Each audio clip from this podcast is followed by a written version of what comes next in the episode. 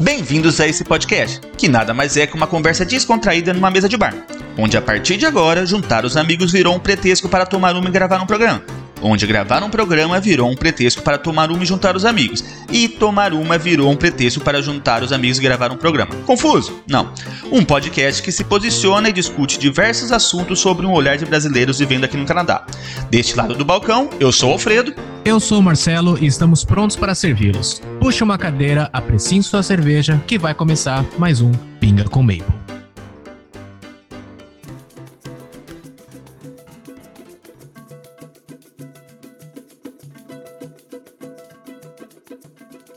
Salve, salve galerinha! Estamos começando mais um episódio desse podcast que vocês já amam. Ou não. Vitor, Pois não. conversei com um calouro seu e descobri o apelido seu da faculdade. Eu tenho medo de saber que calor é. Pois bem, diga. Conversei com o Claudinho e ele falou que seu apelido era B2. Esse mesmo. Por que rapaz. B2? Banana de pijama.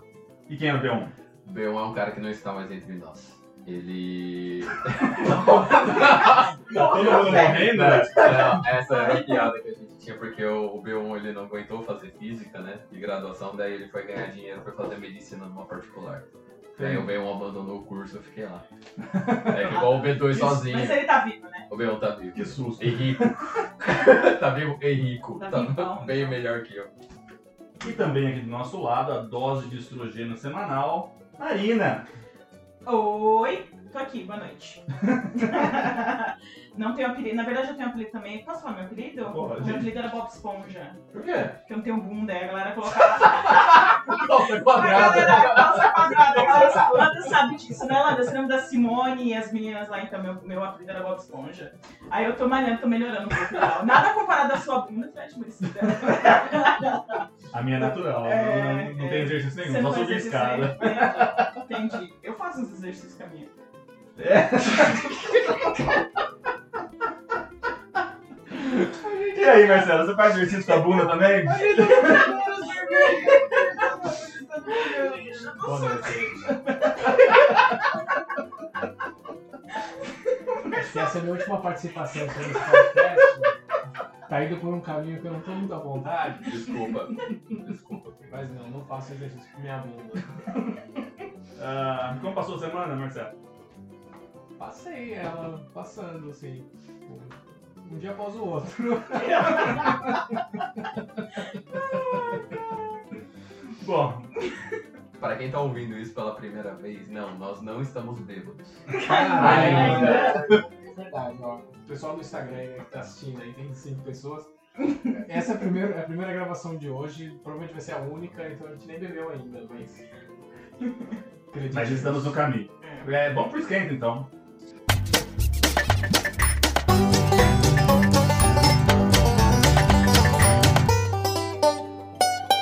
Então, bora pro esquenta.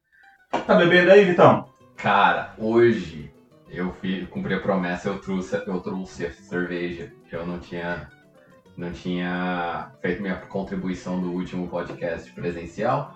Então, como eu fiz parte do meu doutorado na Holanda, eu gosto de cervejas europeias. Eu trouxe alguns tipos diferentes. Uma que eu estou compartilhando com vocês chama Lovenbroch.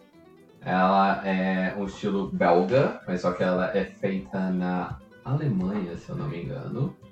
Ela é bem suave, 4.7, não, 5.2% de álcool. E como toda cerveja europeia, sempre muito apetitosa. Beleza? Hum. Eu tô tomando uma igual a sua. Mas a minha chama Lowenbrau. Você sabia que o O tem dois pontinhos em cima? É pra mudar a pronúncia. A minha chama Trema e foi tirado da língua portuguesa. Mas, inclusive, não tá escrito em português. Mas é muito gostosa a Lowenbrau. Má? Sim, eu tô com. Trouxe um vinho hoje, é um Pinot Grigio East at West 2017. É um vinho canadense. Ah, é um vinho levinho pra caramba, bonzinho, 12% de álcool. E. Deixa eu ver o que mais. É isso aí, é de Niagara, na verdade. Vinho simplesinho, bonzinho. Isso aí.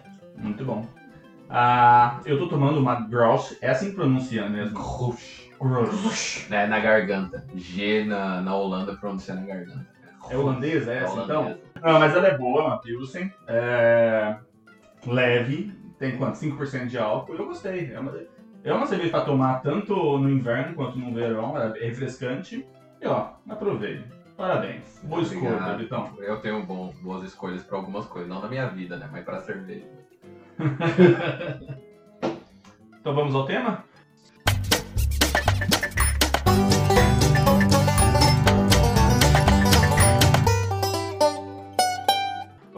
Ah, hoje a gente vai falar sobre o que, Marcel? A gente vai falar sobre as eleições nos Estados Unidos, passar um pouquinho das nossas impressões, pitacos na verdade, que ninguém aqui é especialista, mas nós temos opiniões.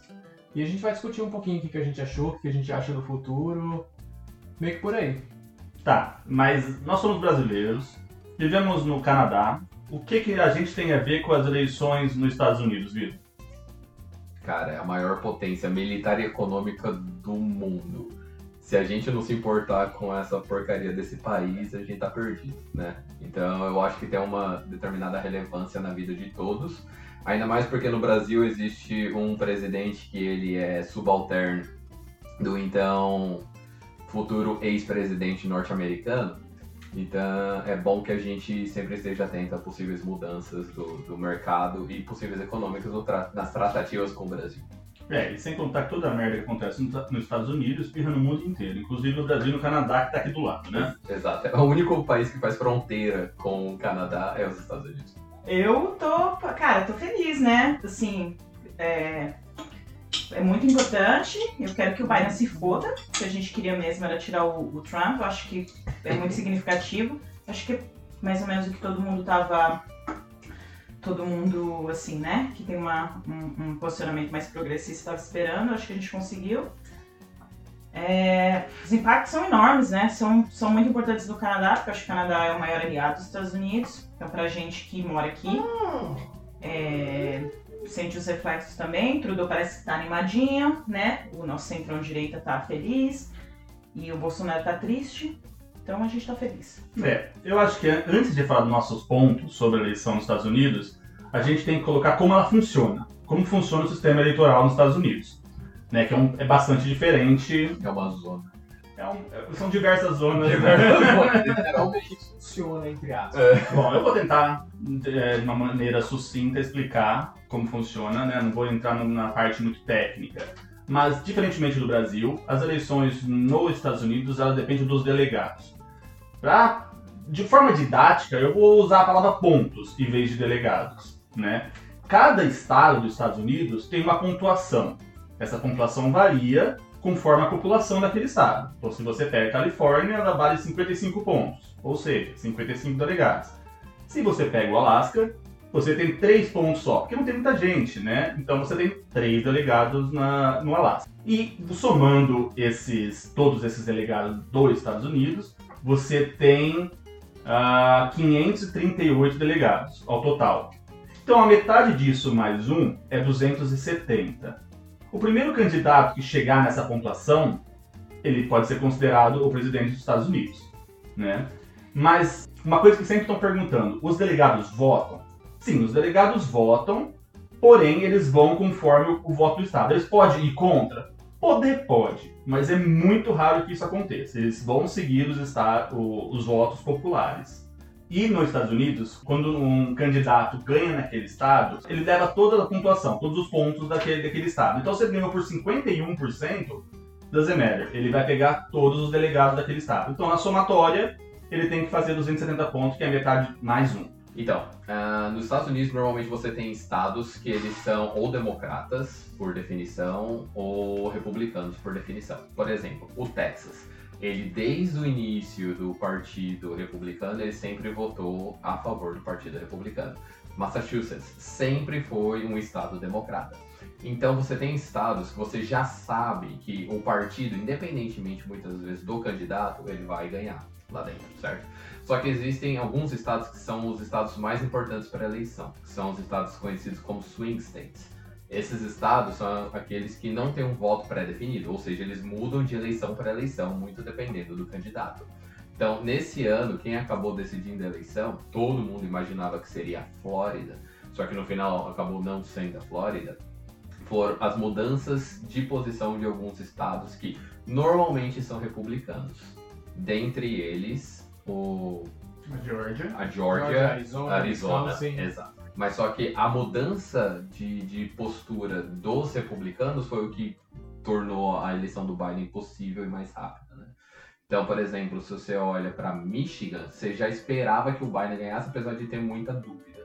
Mas só que, por exemplo, Georgia foi uma surpresa muito grande, né? Porque Georgia, se eu não me engano, ela nunca tinha elegido um candidato republicano. É, teve uma Desculpa, movimentação na. Georgia é, pela, pelo cadastramento de negros Hum. lá, né? Foi, teve uma mulher, eu me- me- não lembro o nome, me fugiu o nome, que ela fez um trabalho bem bacana de cadastramento de negros. Hum.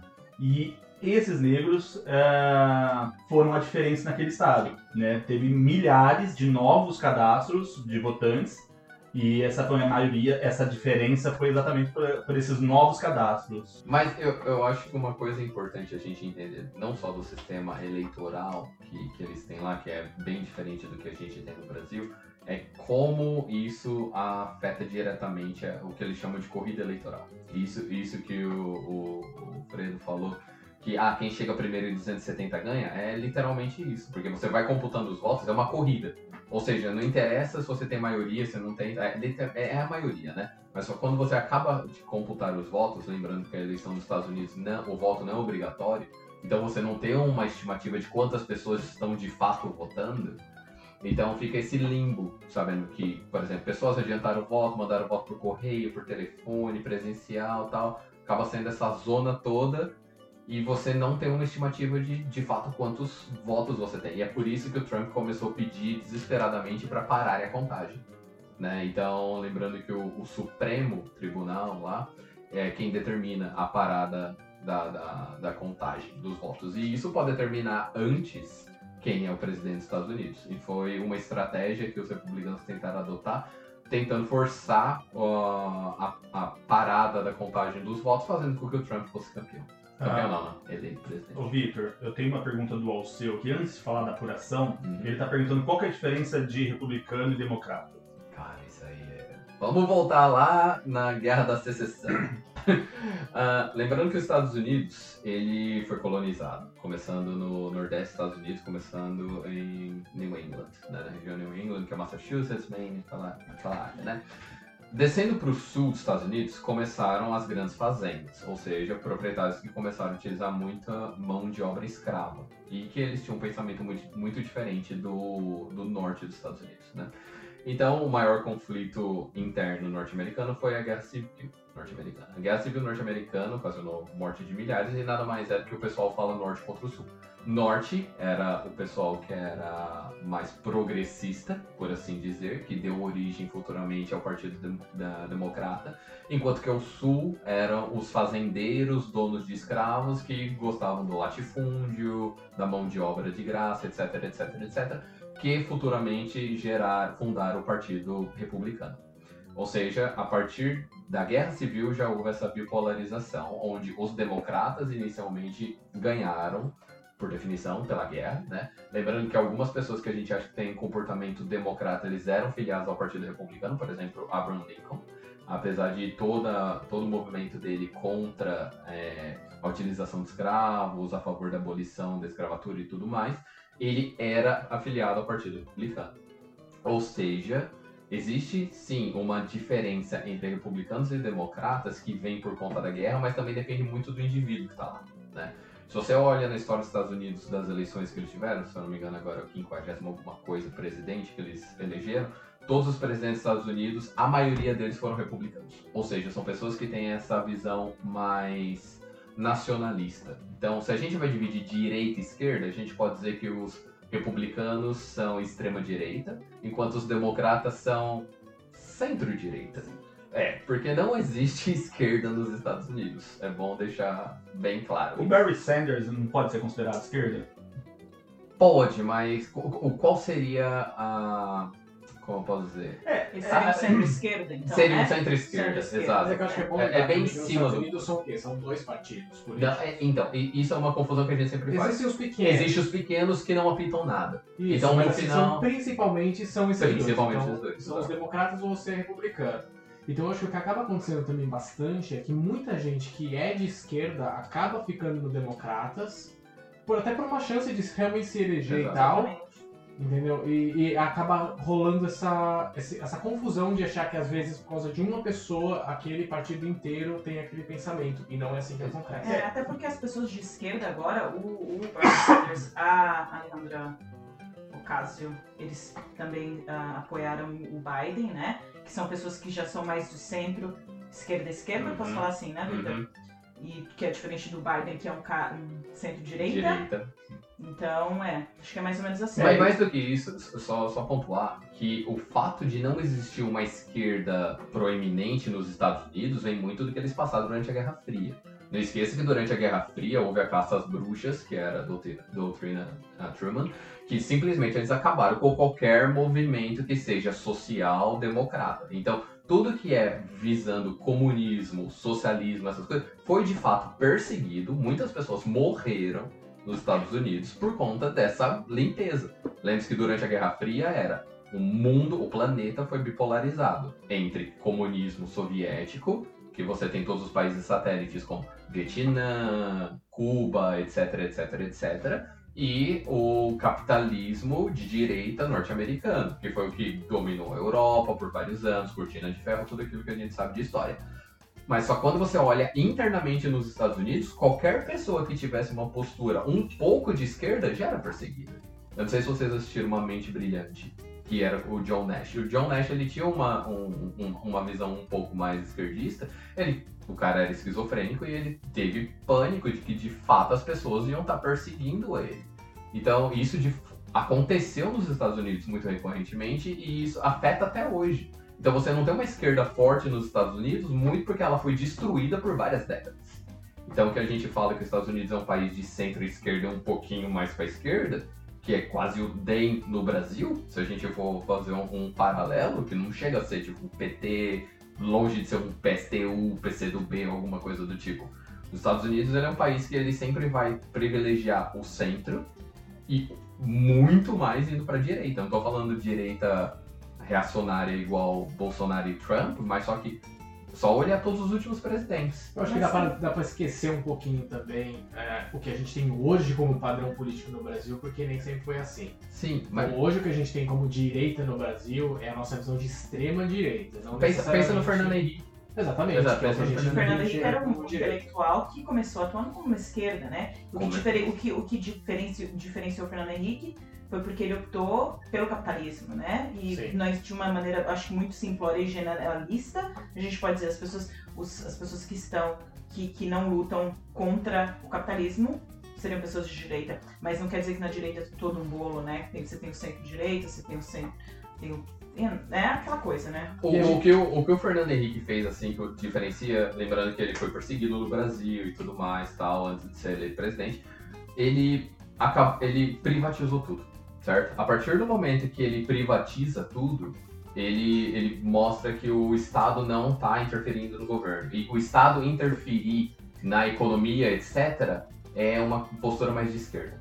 Né? Então, quando você vira e fala assim, ó, beleza, tô vendendo a Vale, tô vendendo, tipo, as grandes, é, as grandes empresas estatais, ele tá fazendo com que o governo saia de ação. Então, isso é uma ação de direita. Né? Quando o governo ele tira a mão de estatal, isso você pode entender. Então é por isso que a gente olha para o Fernando Henrique, a gente entende o Fernando Henrique como ele sendo centro-direita, né? É, não centro-esquerda. É, é. É, tem uma confusão que os seguidores do Bolsonaro, do Trump, pinta o Biden como comunista, socialista e como comedor de criancinha. Onde você bipolariza cada vez mais o discurso político e você toma de maneira maniqueísta o cenário. Ou seja, é bom contra o mal, é o certo contra o errado.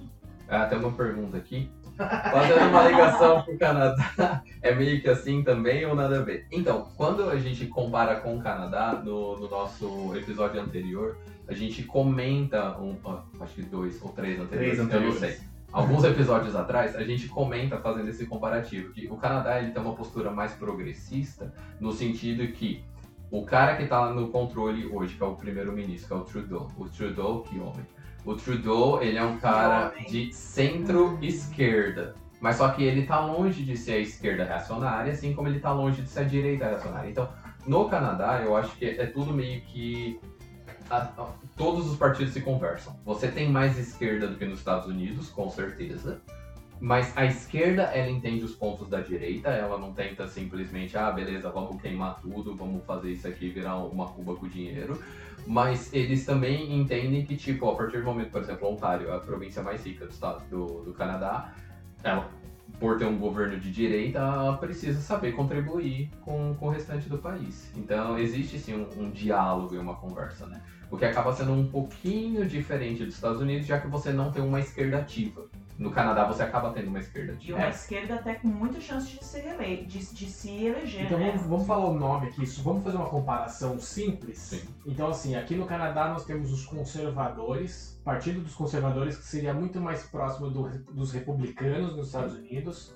Nós temos os liberais, que seria uma um, mais parecido com os democratas. Exato. E aí a diferença que a gente está falando é que a gente também tem o NPD, Que é a extrema esquerda. que seria a extre... é a extrema esquerda ou a gente coloca Então, a, a gente coloca a extrema esquerda no Canadá. Tá. Mas só que é longe, por exemplo, se a gente colocar isso no paralelo com o Brasil, os Estados Unidos não dá porque eles não têm partido assim, né? Com representatividade de extrema esquerda.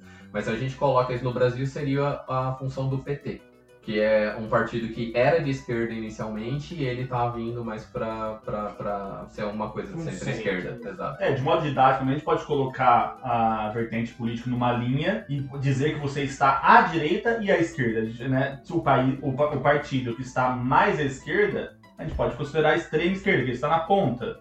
O que está mais à direita, a gente pode considerar. Exato. Quando a gente faz um comparativo com outros países, aí a gente vê que tem outros extremos. Sim. Aquele lá talvez não seria considerado extrema em outro país. Eu acho legal até a gente lembrar, isso também a gente discutiu no outro episódio, mas é, é legal a gente lembrar que é o o próprio Partido dos Conservadores aqui do Canadá, que ele é um partido conservador, seria a nossa direita ou até a extrema direita, é muito mais esquerda do que, por exemplo, os republicanos nos Estados Unidos ou a nossa direita no Brasil.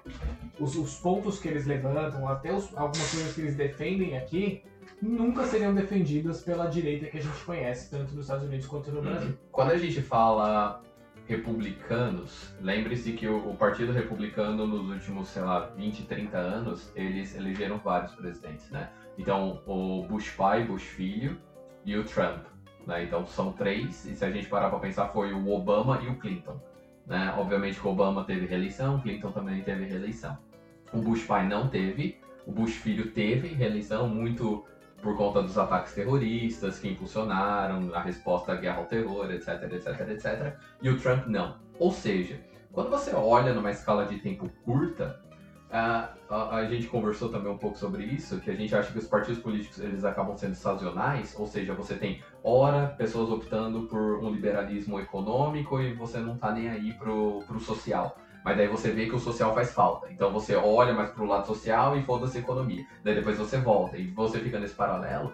Se a gente olhar nessa, nessa curto, curto espaço de tempo, a gente veio de democrata pro Bush pai, que levou o país para uma guerra, que foi totalmente contrário ao que os republicanos tinham pregado. Guerra caso. do né? Golfo, no caso, começo dos anos 90. Daí depois disso, os democratas, para olhar mais para dentro do país, forçando uma, uma melhoria social, não pensando tanto no, no- em aplicações econômicas. Depois disso, Clinton, com toda a crise econômica que ele viveu no final dos anos, dois, eh, dos anos 90, volta o Bush filho, que de novo entra em outra guerra, o que marca outro o, governo republicano, e volta Obama. O Obama foi um governo interessante, porque apesar dele ser democrata, ele foi um democrata com ações extremamente de esquerda.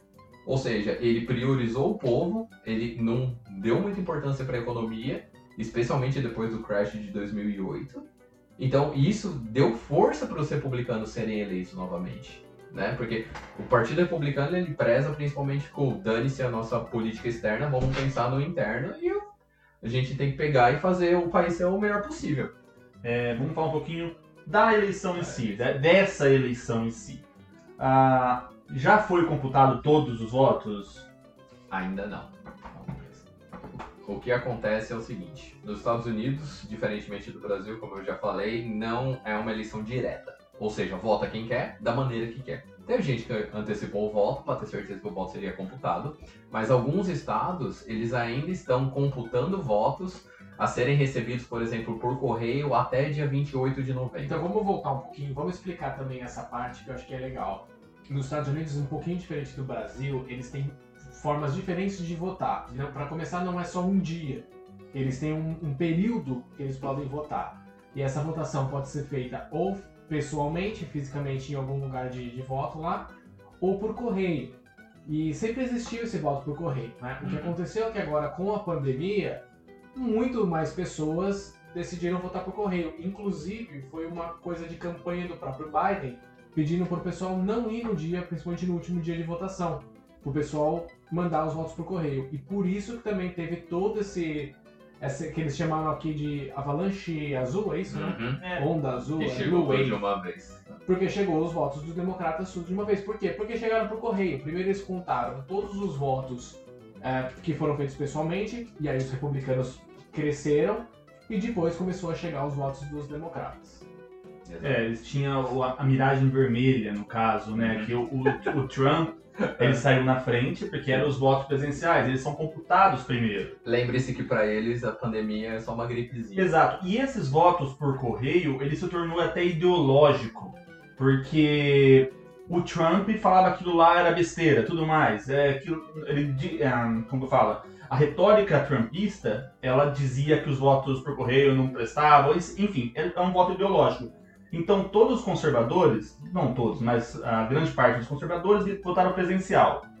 Os eh, eleitores do Biden por causa da pandemia e tudo mais, que foram estimulados a voltar por correio, né, é, esses votos chegaram depois. Então, por isso que a gente fala de miragem é, vermelha, porque o, o Trump saiu na frente, porque os votos presenciais são computados primeiro, e depois, quando chega esses votos do correio, tem essa virada no final. Né? Então, acho que é legal colocar essa parte também. É. Esse voto por correio, essa questão presencial, ela se tornou ideológica. Uhum. Né?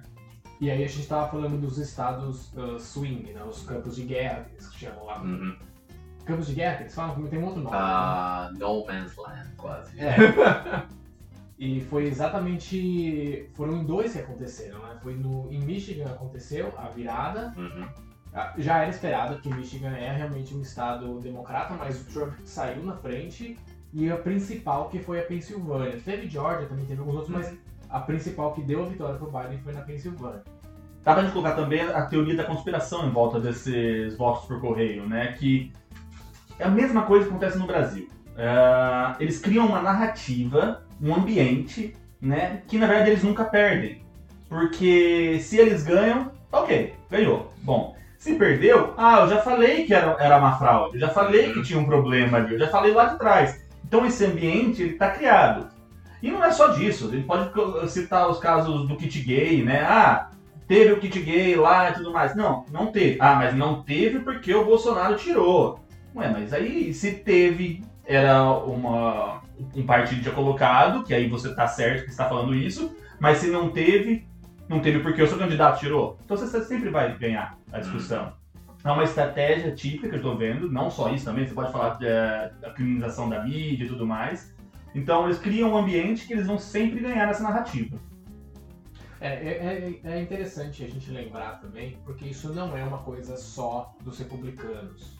Na- nas eleições passadas, em 2016, que a Hillary Clinton perdeu as eleições para Trump, também houve essa acusação de fraude, também houveram processos, também houveram pedidos de recontagem. Então, lógico que não nessa escala, porque o Trump é um louco e ele também é um presidente que ele está lá então, assim, ele é um cara que tá ameaçando não sair, entendeu? Então, acho logicamente que as... Cara, mas a questão do Mas Trump, isso, ele, isso aconteceu. ele deslegitima um processo que elegeu ele. É a mesma coisa, Bom, sabe? mas Só é, o que é- você falou, é o que você Mas- falou. Eles en- Ele, entrou num jogo que não é político. Ele entrou num jogo Uhum. ideológico para as pessoas, para os, os Trumpistas. Exato. Então agora ele tá fazendo simplesmente o papel dele no teatro que ele vem carregando durante os últimos quatro anos. E se Então, a gente. A minha desculpa. Não, eu só ia comentar, se a gente faz um paralelo com o Brasil, as falas do Trump se refletem exatamente às falas do Bolsonaro, porque ele agiu exatamente da mesma maneira. Ele falou que as eleições ah, tinham sido fraudadas, que ele tinha sido eleito em primeiro turno, etc, etc, etc. Ou seja, ele fala contra um processo que democraticamente também o elegeu, mesmo ele ganhando. Então você imagina num caso que ele perca. Vai ser exatamente a mesma história que a gente tá vendo. É, ele tem uma legião que acredita naquilo lá Exato. e vai repassar e vai fazer esse movimento Não, de. A bem claro dúvida quando é- eles começaram a fazer a recontagem e eles entraram com o processo somente nos estados que ele perdeu. Uhum. Isso já levanta uma bandeira bem vermelha. A minha dúvida, eu acho que né, até as discussões que eu tenho visto, eu acho que nem o Partido dos Republicanos, na verdade, eles vão se, se su- su- su- ah, apoiar o, o Trump, né? Porque isso não é bom e tem até as pessoas que estão ao redor dele, as pessoas do governo do Trump, que estão dizendo, né, você descredibilizar o processo eleitoral não é uma coisa boa para ninguém. O, o- Trump ele está reduzindo o partido dos republicanos de uma maneira tão significativa, tão significativa que eu não, eu- vamos ver agora, né? A gente, eu, eu não sei ainda, mas não sei nem se ele vai conseguir o apoio das pessoas que estão ao lado dele. Acho que demitiu alguém, não demitiu essa semana? Ele demitiu já cinco pessoas. Porque falaram que é Ah, melhor ele ficar exato. quieto, que não, não, não adianta, né? Não tem Ele- mais o que falar. Um- uma das coisas interessantes é que os Estados Unidos sempre se orgulha de ser a maior democracia do mundo, né? Então, nós somos a democracia, blá blá blá blá blá blá blá blá blá, certo? Então, quando você vai contra o processo democrático que elege alguém, você vai contra a sua principal bandeira. Eles invadem países tipo Iraque, Irã, o caralho a quatro, levar a fala democracia pra levar a democracia. Só que a porra da democracia americana é bom só quando convém. Então, tipo, ele está desmoralizando não somente o processo que o colocou lá, mas ele está desmoralizando a principal bandeira norte-americana, que é o fato de nós levamos a democracia para outros países.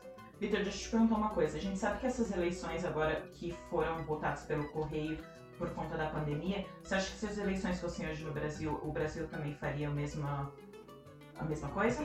A gente teria. Não, a gente teria que votar. A gente teria que votar pelo correio. Você acha que a gente teria estrutura pra fazer isso? Porque os maiores memes que a gente viu é os caras mandaram o, o- cara pra lua e os caras estão montando papel. Mas é importante dizer também, tudo bem, eles contam papel o tempo inteiro, eles não têm ouro na eletrônica. Mas eu queria entender, se fosse hoje as eleições do Brasil, a gente faria a mesma coisa? A gente tem eleição municipal esse Domingo final de agora. semana, domingo. Então. Vai votar. Vai voltar. É tipo, foda-se a pandemia, vai lá presencial, tenta ficar a menos de 50 centímetros do outro na fila e vota. E é obrigatório. E é obrigatório. É obrigatório. Então, uma das coisas importantes, um belo ponto que você apontou é, primeiro, ah, eu comentei isso antes, o Brasil não está preparado para viver numa democracia, na minha opinião. Eu acho que a gente tenta tirar muita vantagem do sistema, os políticos, né, em geral, tentam tirar muita vantagem do sistema, e o brasileiro não sabe votar. Então, o fato do brasileiro não saber votar e fazer toda essa mistura do, do governo, tipo, as casas diferentes não aliadas o mesmo pensamento com o presidente, etc, etc, etc. É o vírus samba do crioulo doido que a gente vê no Brasil. E, infelizmente, isso acaba gerando a corrupção sistemática, que é o que temos. É. Né? Então, o Brasil é uma democracia muito nova. Mas não Tem. tem discussão, né, pra gente. Pra gente, a urna eletrônica, Não, a, a urna, Tá com a- a- urna eletrônica ela é boa no sentido que você evita fraude. totalmente. Evita totalmente. fraude. No Brasil, se você minimiza a fraude por urna eletrônica, é ótimo, porque, infelizmente, no Brasil você sabe que vai ter fraude. E é Então, só bom, falar também, gente, que no Canadá é a mesma coisa. No Canadá, a gente, no Canadá não é obrigado a votar e você vota com papel, a mesma coisa também. Eu é acho que o que brasileiro fica muito assim, caraca, como é que pode, né? Porque o nosso sistema funciona muito bem e tal. E funciona. nosso, que sistema, gente- nosso sistema tenta ser a prova de fraude. Exato. Ou seja, exato. porque sabe-se que o brasileiro vai fraudar. Esse é, É, ponto. é. É, eu acho que a questão do voto facultativo, ele dá uma filtrada, porque aquele povo que não tá nem aí pra política, que ele fala, ah, política é chato, ele não vai votar, ele não vai se envolver. No Brasil ele precisa. E quem que ele vai votar? No PMDB, pelo visto. Não, ele vai votar no Tiririca.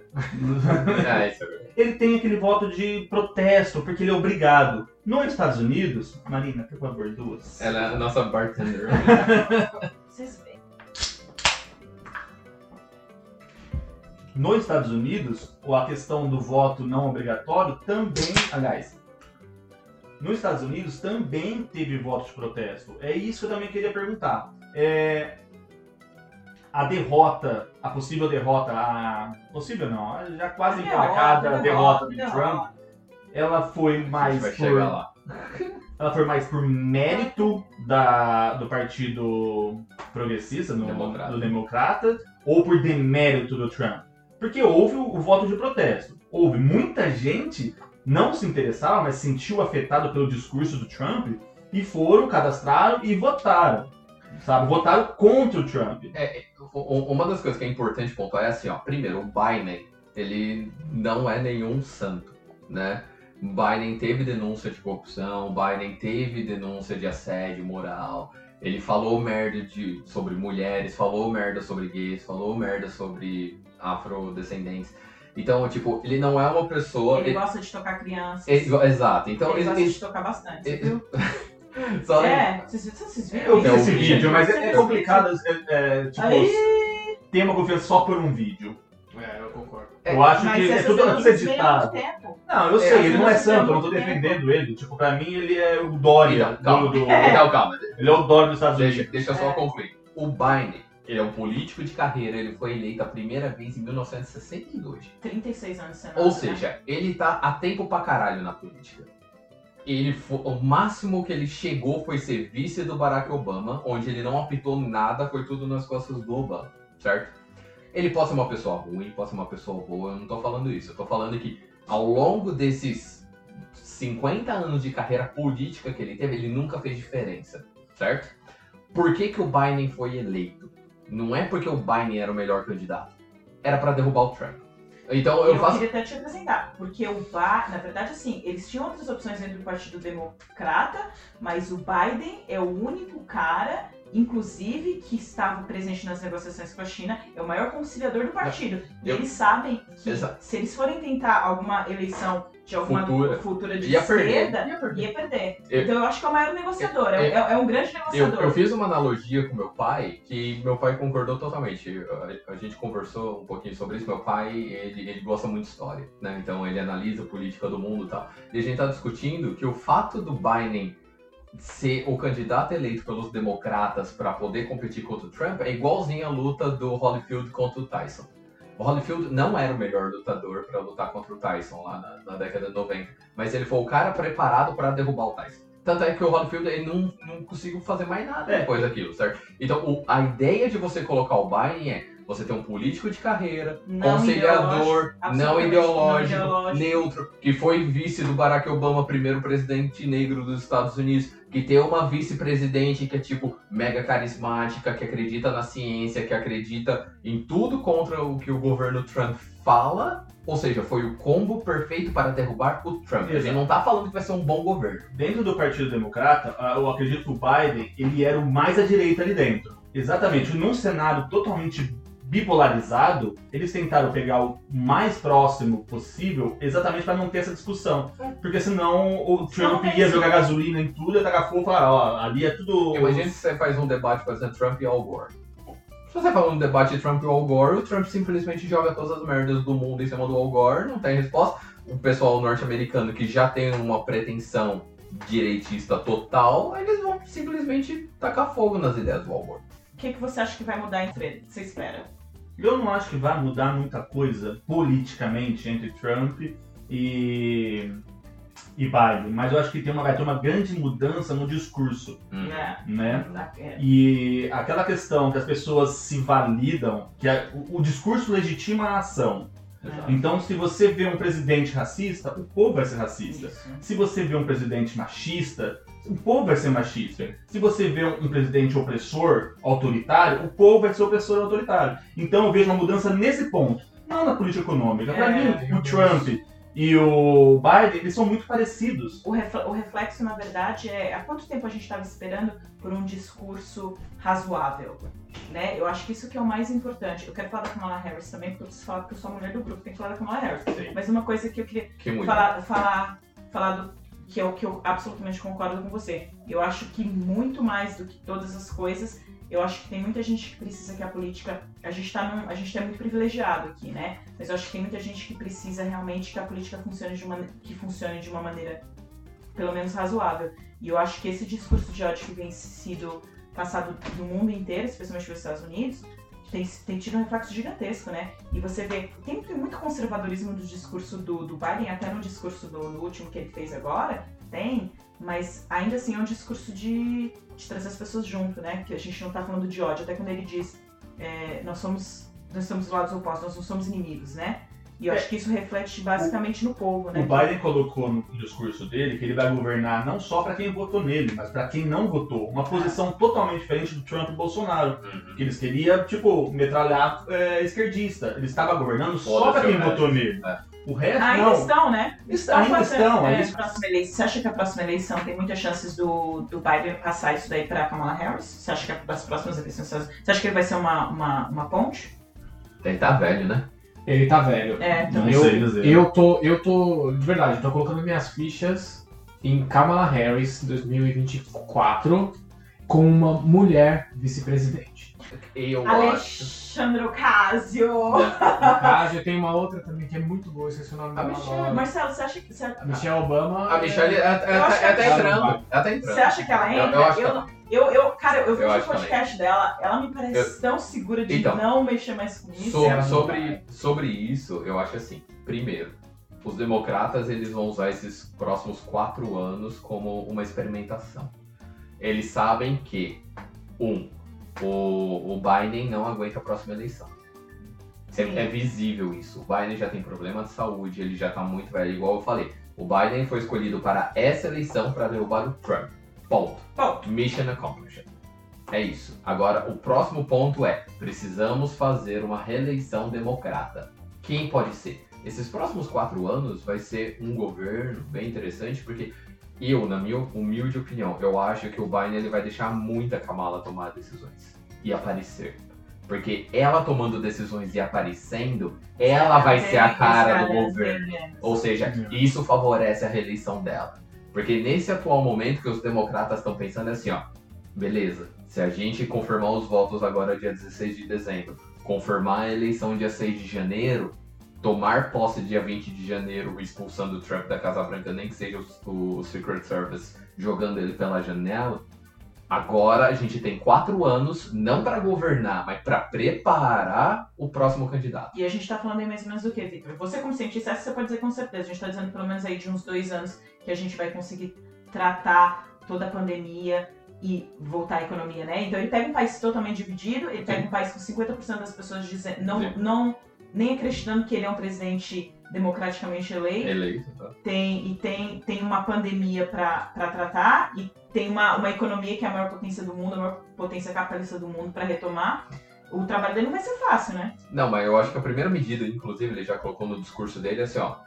Assim que sair a vacina, a aprovação da vacina pelo FDA e tudo mais, vacinação de graça. É. Então, tipo, não tem pobre, não tem rico, não tem custo de quase um milhão pra tratar a Covid e tal. Vacinação de graça. E isso é tipo, pro brasileiro que tá ouvindo, é tipo, ah, mas vacinação de graça, a gente toma o Zé Gotinha, pá, papi, papá. Nos Estados Unidos, pera, co- você tem que pagar pelo ar que você Defenda a porra do SUS. Nada- defenda a porra do SUS. Nada que você faça nos Estados Unidos, espe- especialmente em tratamento médico, é de graça. Caríssimo. Então, ele está afirmando que o governo dos Estados Unidos vai dar vacinação de graça. É uma- É tipo, é o absurdo, é o cataclismo, assim. É, tipo, é, totalmente. Então, o fato dele afirmar isso, ele tá mostrando que ele vai cuidar da pandemia, a reaquecer a economia vai ser secundário, mas ele também vai pensar nisso, porque democrata, querendo ou não, eles nunca pensam na economia em primeiro, né? Então, pela proximidade, eu acho que ele vai tentar reerguer o Obamacare, vai tentar reerguer algumas coisas que foram deixadas de lado. Ele já tá mexendo os pauzinhos, né? Já, já. Então eu acho que, tipo,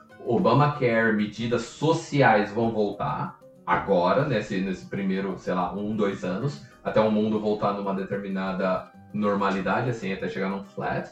E depois disso, ele vai começar já a ingressar no- na, na parte econômica. Assim, as relações com todos os países do planeta, menos o Brasil, vão ser muito melhor. É, Ou seja, todos os países do mundo agora vão pensar em ajudar e colaborar com os Estados Unidos, coisa que não estava acontecendo no governo Trump. E o Brasil, infelizmente, isoladérrimo, vai né? ser isolado. É, eu acho que o. Brasil se isola mais ainda. Mais mas ainda. O Brasil já está isolado com todas as crises diplomáticas que o Bolsonaro causou, com França, com Alemanha, com Inglaterra, com todos os países. Ele só tinha os Estados Unidos. O Brasil é aliado dos Estados Unidos, mas os Estados Unidos não é aliado do Brasil. Exato. A China Falta já disse Israel. parabéns. A Israel, exatamente. O Brasil. O Benjamin Netanyahu, ele já declarou apoio, já, já é, parabenizou o Biden. Exato. Né? Então o Brasil está isoladíssimo. E, e- e tem é, é, essa questão também. ah, pro Brasil, esse isolamento ideológico é ruim. Mas, assim, tipo assim, economicamente, pro, pro Bolsonaro, vamos dizer assim, pro Bolsonaro é muito ruim. Mas ele tá lá, ele é o presidente Exato. agora. E isso vai refletir em alguma coisa. Uhum. Mas se, né, a parte boa é que ele também perde poder, ele perde voz, ele perde essa narrativa. Isso pode melhorar muito nas, pró- nas próximas eleições de 2022. Quem, quem votou no Bolsonaro, eles tinham algumas bandeiras, né? Uma das bandeiras era o Moro, caiu. A outra bandeira é o Paulo Guedes, tá balangando porque ele não consegue fazer porra nenhuma com a economia. E a outra bandeira é o Trump. Então, a partir do momento que essas bandeiras de apoio ao governo Bolsonaro começam a cair, fica muito difícil o Bolsonaro ter uma base aliada, a não sei que ele continue fazendo o que ele já tá fazendo, que é vender a alma dele pro Centrão, pra ele não sair de lá. Parece que, eu até tava conversando com o meu irmão essa semana, parece que o negócio tá feio até pros candidatos que apoiam o Bolsonaro, agora nas, nas, nas eleições o negócio tá ficando complicado, né? Eu acho que já, já vai ter um ref... Vamos ver agora as eleições, as eleições. Como Ele, que- como é, que- eleição Quando eu entrando em Brasil depois, de novo, aliás. mas- Desculpa, é que a gente sempre tem que Não, não, não, não. Eu acho que a gente, a gente comparar é, é- é saudável. Mas exatamente, não, não querendo trazer de volta isso, mas eu acho assim, existem duas frentes no Brasil. Tem nos Estados Unidos também, mas no Brasil principalmente tem duas frentes de apoio ao Bolsonaro. Então existiu a frente política, que exatamente são as alianças que ele fez com o Centrão, com direita, com sei lá quem, com o diabo, ah, para se eleger, para conseguir governar pelo menos o mínimo ali. E existe a, a- a frente ideológica de apoio ao Bolsonaro, que são as pessoas que votaram nele, são as pessoas que, digi- que, que ficam falando besteira no Twitter, entendeu? Uhum. E assim, o- as, as coisas que cada um dos lados busca, ela é quase que oposta. Uhum. Então assim, quando o Bolsonaro faz uma coisa que agrada a governabilidade dele, normalmente ele desagrada o pessoal da ideologia. Mas nenhum nin- ninguém larga o osso, ninguém larga dele. Então eles começam a inventar desculpas e começam a inventar um monte de história pra conseguir defender o cara por causa da questão ideológica. E qual que é o ponto dessa questão ideológica? A gente fala de bandeira, bandeira do Moro, bandeira do Trump, bandeira não sei o quê. Eu acho que a principal bandeira do, do Bolsonaro, principal, são na verdade todos os preconceitos que as, que as pessoas já têm dentro delas e que agora foram simplesmente Reforçadas. reforçadas e liberadas. Abriu a assim, foram-. Exato, foi como Tem foi- representatividade, né? Exato. Então foi agora como se um cara foi eleito pra falar assim, olha, então, sabe aquele, sabe aquele seu amigo lá que você xinga de viadinho e tal, não sei o que, e o cara fala que você tá errado? Ele tá errado, você tá certo. É. Entendeu? Você Marica, chamar o cara. né? Exato. Então, assim, esse tipo de preconceito, esse tipo de coisa que, entre aspas, é o politicamente incorreto, virou, virou Tá correto. Mas você concorda comigo que isso também aconteceu nos Estados Unidos? Com a eleição do Trump, Sim, tipo, totalmente. liberou total. Então por isso que hoje em dia a gente vê a importância do E muito movimento. mais, e muito, muito mais, do mais. que qualquer, assim, do que com o Bush, por exemplo. Porra, Bush é. É, é quase. Era a nossa extrema-direita antes, É, era, era, a exato. nossa, era nosso, nossa referência de extrema-direita. E conseguiu ser piorado com, com o. Trump. Então por isso a importância de movimentos como Black Lives, Lives Matter, tipo, voltaram a ter. Ressurgir depois da década de 60. hoje a gente pode falar que o Black Votes Matter é importante também. Total, eles decidiram a eleição. Eles decidiram. Então, o que a gente chamava, tipo, era reconhecido como minorias, na verdade não são minorias, foram eles que fizeram a diferença na eleição. O homem branco caucasiano altamente educado dos Estados Unidos, ele continua votando Trump. Sim. Totalmente. Ou seja, e É. eles perderam a eleição. Eles Ok. perderam. Mas ah, também quero fazer um, um paralelo aí. Eu não acho que no Brasil o Bolsonaro ganhou a eleição. O antipetismo ganhou. Exato. E eu posso dizer a mesma coisa agora. Eu não acho que o Biden ganhou a eleição. O antitrumpismo ganhou. Eu acho que consigo fazer esse comparativo. Exato, foi a mesma coisa. Mesma coisa olhando pro outro lado. Né? Porque O que ganhou foi os votos de protesto. Pô, porque de nunca protesto, teve tanto, tantos votos nos Estados Unidos. Exato. O Biden foi o candidato, o presidente, o candidato com mais votos na história. Sim. Então, a ma- muita parte desses votos foram votos de protesto. Sim. Por isso, voltando àquela pergunta lá atrás, eu acho que a eleição do Biden não foi tanto mérito dele, mas foi o demérito do Trump. Totalmente. Mas totalmente, com Sim, certeza. E tem mais ainda por trás, cara. Tem mais coisa por trás. Porque também, essa foi a eleição que teve mais votos nos Estados Unidos, porque eu acho que a esquerda, indo, a esquerda, tá? Entenda que os democratas, vai. nos Estados Unidos, eles entenderam em 2016 que não tem batalha ganha, que o voto deles vale. Porque em 2016 o que aconteceu muito foi, as pessoas viram as pesquisas na TV, viram que a Hillary Clinton estava na frente em quase todas as pesquisas, em quase todos os estados, e eles desencanaram de irem votar. Uhum. Eles não foram votar. Tem uma, uma passagem da. Uma fala da, da Michelle Obama, eu não sei agora se foi no podcast dela ou se está no livro dela, que ela fala exatamente isso. O problema, assim, ela falou, o problema para nós, família Obama, foi sair da Casa Branca entregando a chave da casa para a família Trump, porque o povo não foi votar. Uhum. Não porque preferiram o Trump, não porque votaram realmente no Por Trump, omissão. mas porque não saíram de casa para ir votar. E eles aprenderam a lição e, e- e reforçaram agora, é, corrigiram agora. O minha, minha só para completar, então, essa minha pergunta, assim, a minha, a minha- a minha- o meu paralelo com o Brasil. A gente vai fazer o seguinte. O, o- os Estados Unidos votou anti-Trump. Escolheram um cara centro-direita, mas que era a melhor opção no momento e deu certo. Eles tiraram o Trump Uhum. como que isso funcionaria no Brasil, porque o Bolsonaro ainda é um nome forte, não adianta se enganar, ele ainda é um nome muito forte no Brasil, 30%. entendeu? E se a gente tentar de novo colocar um cara de esquerda, extrema esquerda lá, Não vai ganhar. vai ganhar. Aí eu- esse é que é o ponto. Será que a esquerda tá pronta para conversar um com o outro ali e decidirem pelo entre aspas menos pior, mas que pelo menos ganhe do Bolsonaro, ou será que ainda não estão prontos? Eu acho sinceramente que no Brasil a gente tem falta de representatividade.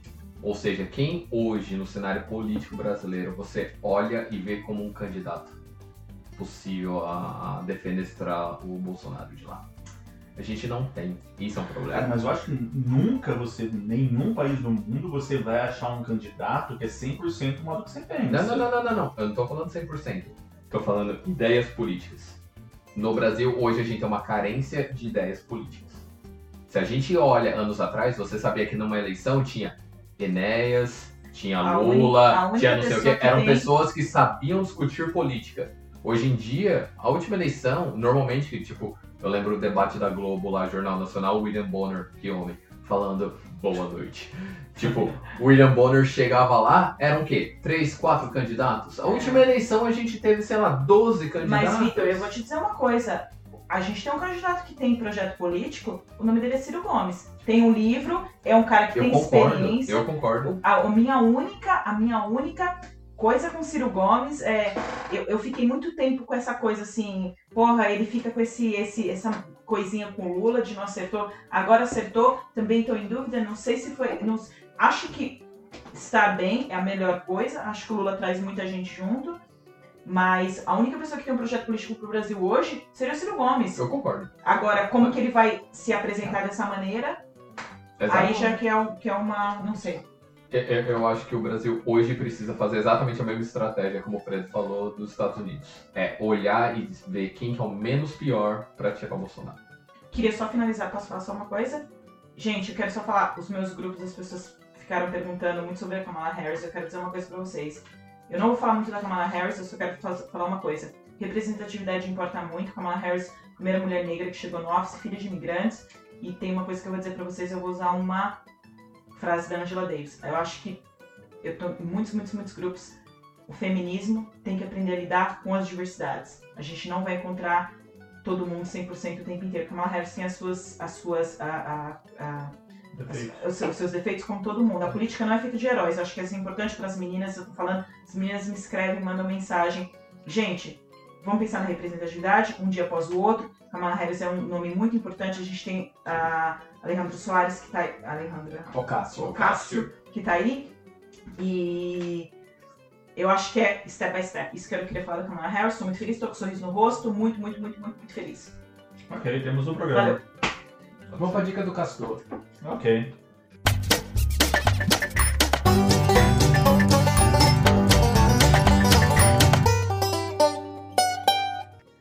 Vitão, Vitor, A minha dica do Castor é relativa a cervejas e as cervejas europeias. Tem um bar ali na College, é bem próximo da College com a University, que chama Prenup.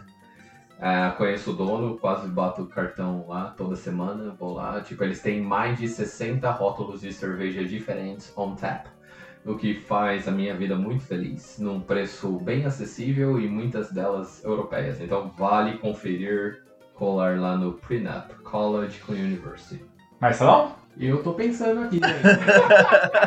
Pera aí, Vamos lá, Marina, então qual que é o nome do lugar aí? Ah, A minha dica é do Tibet Café and Bar, que ele fica ali no 51 da, da Kensington Avenue. Uma sopa maravilhosa, um broth de batatas, é o melhor restaurante tibetano. Agora o inverno tá chegando, eu realmente recomendo. É um small business, vamos suportar, vamos support as pessoas do small Vamos business. suporte. Vamos support, é uma mistura. Eu acho que é muito bacana, são duas, dois caras que trabalham lá, uns caras muito bacanas. Uma sopa maravilhosa, eu realmente recomendo, especialmente agora no inverno. Eu acho que agora que a gente vai começar a gravar no inverno, a gente vai ter comida durante o programa. Ah, eu acho uma boa. Eu tenho um monte de uva lá, se vocês quiserem, tá? Dica do Castor, Fred. Ah, Essa semana eu fui num restaurante ali na St. Clair, um restaurante italiano. Foi por acaso, tava passando na St. Clair, tava com fome, eu e o Juliano entrando. E a gente gostou bastante. Ele chama De Sotos, é na St. Clair e próximo da Daphne, próximo do Bar Vivid. Né? Hum. né? É bem na esquina ali, ele atraiu a gente pela- pelas luzinhas que fica assim na, na parte de fora. E eu gostei bastante. Eu lá pedi um penne alla vodka. É um restaurante bem gostoso, eu recomendo aí, pessoal. Não é caro. É, tem bastante do cardápio bom de cerveja lá também. Então fica a minha dica, dê soltos. Eu não tenho uma dica, uma dica assim precisa, tá? Mas eu queria só lembrar o pessoal realmente a suportar os, os comerciantes locais e falar que assim, eu moro, por exemplo, na minha região ali, que é sul de Etobicoke. Sempre quando a gente vai pedir pizza, a gente acaba lembrando de Domino's, de Pizza Pizza, de sei lá o quê. E a gente começou a provar as pizzas do bairro, Uhum. aquelas pequenininhas mesmo assim. E a gente descobriu um novo mundo, cara, eu e minha Bem esposa, bom, assim. De, assim, são muito mais gostosas. E a gente descobriu, inclusive, então assim, eu vou deixar algumas dica- indicações pra quem mora ali no sul de Etobicoke. Então, tem um lugar que chama Adriano's Pizza. É um cara só que trabalha no lugar inteiro. É o dono. Ele que faz as pizzas, ele que cobra, ele faz tudo. É animal, é o Adriano. Ele que entrega também? Não, o Uber Eats entrega. Já imagina, o cara sai e fala assim, aguenta lá que eu já volto. Mas assim, é maravilhosa a pizza dele. Outro lugar ali também que a gente descobriu há pouco tempo chama Dinos. É um lugar que tem aquelas pizzas de forno a lenha, super legal, É pizza hora. na pedra e tal, super bacana. E o terceiro lugar que é. Eu acho que é mais legal Ele tá com dúvida de uma dica, ele tá falando da Ah, tenho terceira aqui. É uma que chama. Double D's. Eles têm aquela Double Dish Pizza, que é tipo típica de Chicago, parece uma torta, ela é funda, assim, ela é alta. vi. É, Então tem famosona, lá assim, também, é bagulho mora, né? chama Double D's e o preço não é caro, gente. Muito bom. Support locals. Fechamos. Essa falamos? é a minha dica do Castor. Bom, então para encerrar, a gente queria trazer mais uma novidade, né? A gente essa temporada tá querendo dar um suporte pros comerciantes, pro pessoal que tem uma marca, que tem uma empresa aqui em Toronto, principalmente, né? Quem sabe a gente começa em Toronto, depois vai, vai expandindo aí para outros lugares. Como A gente Canadá. não quer cobrar nada, né? A gente quer realmente ajudar a comunidade. Então você que tem um negócio e precisa divulgar o seu, o seu produto, vem conversar com a gente, vem dar um, um- manda um inbox aí e tal. Fazemos o merchan. A gente faz um merchan, a gente faz aí uma parceria, porque eu acho que junto, a comunidade junta, a, vai mais longe, né? É isso aí. Bom, ah, quero agradecer todo mundo que ficou até agora no- nos ouvindo. Bora gravar um curtinho. Calma, a gente vai. Ah. eu tô eu empolgação. eu agradecer Porque eu só tomei Instagram. duas cervejas. Mas eu quero agra- agradecer de verdade o pessoal do Instagram que ficou até agora. Ah, o Alceu que comentou bastante, fez bastante pergunta. O Iago. Obrigado ao seu. É, tem uma B Morena também, que eu não sei qual é o nome É dela. o Bruno, que fez o programa de cerveja Ah, com a gente. é o Bruno. Não é ela. É que eu vi Morena, aí eu achei que era ela. Se empolgou. Eu falei, a Morena tá mandando um oi aqui. E é isso, gente. Todo mundo que agradece que, que acompanhou aí, obrigado de verdade. Espero que vocês tenham gostado. Depois ouçam também o edição editada, que vai ser muito melhor. Vai nada. É isso, galera. Então, obrigado. Obrigado, a também. Obrigado, Marcelo. Obrigado, Má. Obrigado, Alfredo. Então, estamos todo mundo junto aqui. É um prazer. Lana, E- obrigada. Meu irmão, Iago, o pessoal que ficou no Instagram, beijo. Obrigado por divulgar, gente. A gente realmente precisa que vocês sigam a nossa página, que divulguem. É bem importante pra gente. A gente faz um trabalho com o maior carinho pra vocês. Beijo grande. Isso aí. Obrigado quem votou no Biden. É nóis. Valeu! Valeu, Valeu. até mais.